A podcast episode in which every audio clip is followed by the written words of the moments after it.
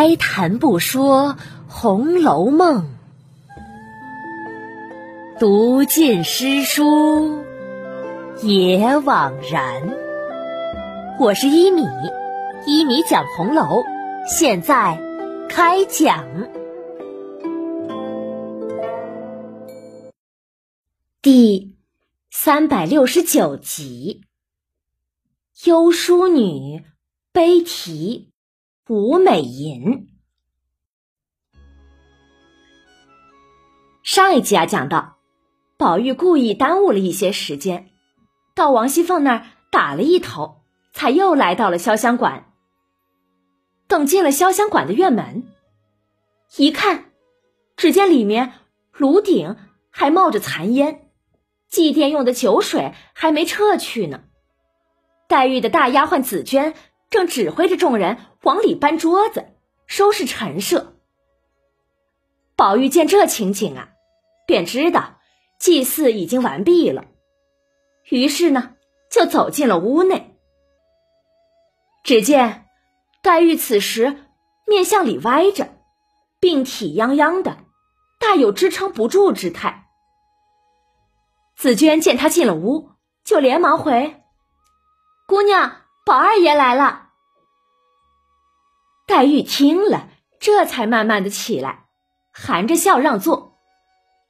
宝玉看了看他，就问：“妹妹，这两天可大好了些？”“嗯，我看气色倒比以前好了些，可只是为何今儿又伤心了？”“哼，可是你没话说了，好好的。”我什么时候又伤心了？哈哈哈哈妹妹脸上现在还挂着泪呢，怎么还哄我呀？只是我想，妹妹平日里本来身体就是多病的，凡事啊要想开些，不可自寻烦恼，徒增些无益之悲。如果作践坏了自己的身子，将将来让我说到这里呀。宝玉觉得下面的话有些难以出口，就连忙咽了回去。虽说他和黛玉是从小一处长大的，情投意合，又愿同生同死，但那些情愫也只是心中各自领会，从来不曾当面说出来过。况且黛玉的心思还重，每每都会因为自己说话造次得罪了他。惹得他哭泣。今日啊，原本就是想来劝解黛玉的，不想把话又说的突兀了。宝玉顿时觉得有些造次，接不下去话了，心中啊着急起来，又怕黛玉恼他。可再想一想，自己的心确实是在为他好啊，但这些种种只能憋在心里。却不知道如何去表达，被憋的呀转极为悲，早已是滚下泪来。黛玉呢，刚才还有些恼宝玉说话不知道轻重，尽是说些胡话。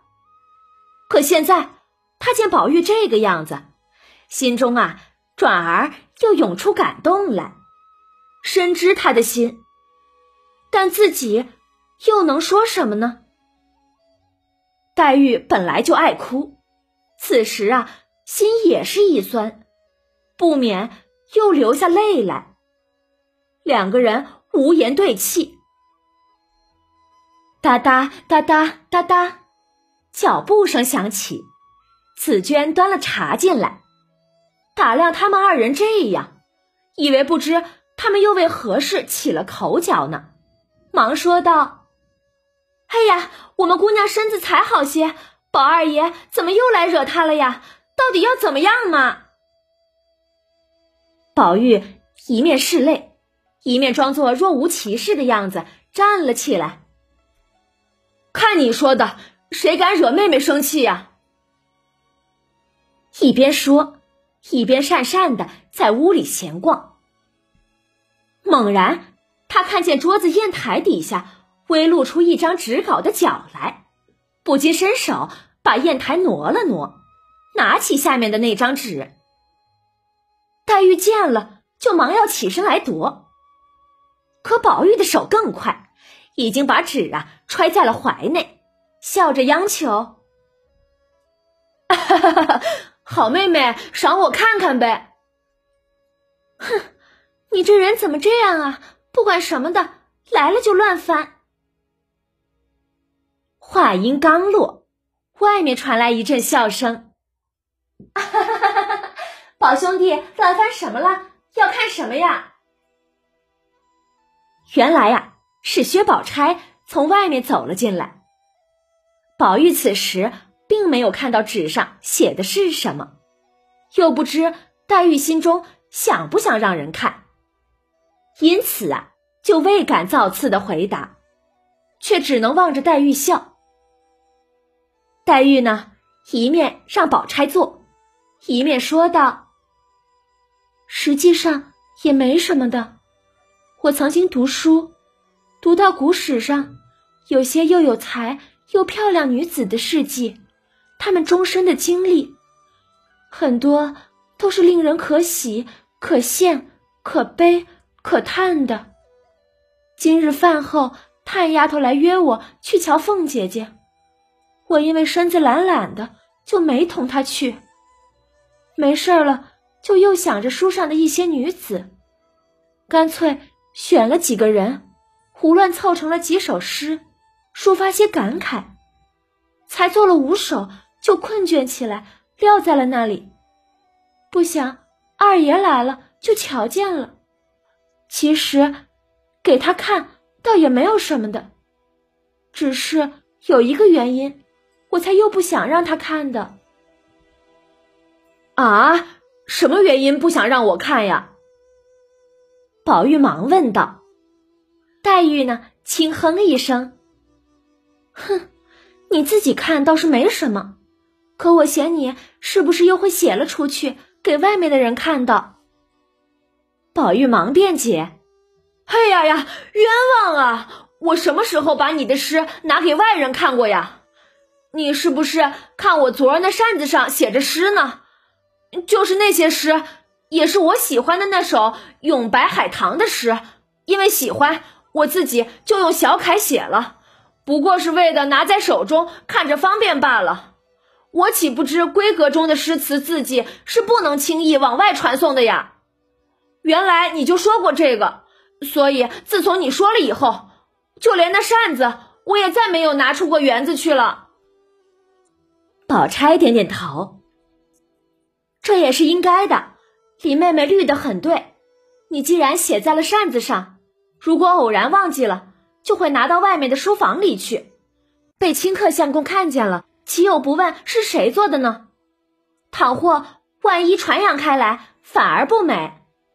自古道，女子无才便是德，女孩子还是以真静为主，女工倒还是第二件。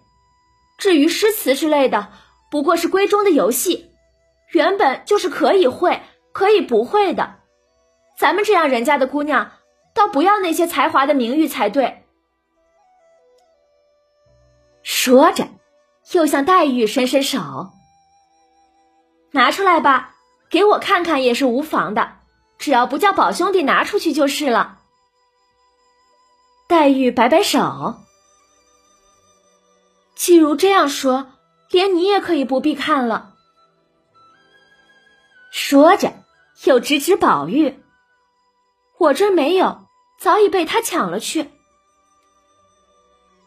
宝玉听了，这才从怀内取出了诗稿，递给了宝钗。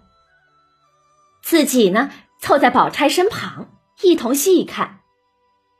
只见上面写了五首诗，宝玉口中念着。西施，一代倾城逐浪花。吴宫空自一儿家。小贫莫笑东村女，头白溪边上浣纱。虞姬。长断乌骓夜啸风，虞兮忧恨对众童。晴朋甘受他年海，引荐何如楚帐中。明妃，绝艳惊人出汉宫，红颜命薄古今同。君王纵使轻颜色，欲夺权和壁画宫。绿珠。瓦砾明珠一粒抛，何曾识味众娇娆？都缘玩服前生造，更有同归未寂寥。鸿福，长揖雄谈太字书。美人巨眼识穷途，失居于气杨公墓，岂得羁迷女丈夫？宝玉读了这五首诗啊，赞不绝口。好诗，好诗！妹妹这组诗恰好只做了五首，何不就命名为《吴美吟》呢？说完呢。不容分说，不等黛玉答应不答应，便提笔在诗稿后面写上了三个大字“五美吟”，就是吟诵五个绝代美女的意思。然后啊，又扭头问宝钗：“宝姐姐，你觉得这五美吟写的如何呀？好不好啊？”宝钗听了，会如何来回答呢？欲知详情啊，就请下一集继续收听一米播讲的《红楼梦》吧。本集呀，揭晓了上一集的谜底，那就是林黛玉祭奠的是谁？黛玉祭奠的正是这历史上的五位绝代女子啊，西施、虞姬。明妃王昭君、绿珠和红拂女，这五位女子都是身份高贵的女子，因此才配得上黛玉用龙纹姿来祭奠。幽淑女悲题《胡美吟》，也是原著的目录名，说的是忧闷的黛玉悲伤的写下了五首悼念五位历史上的美人之诗。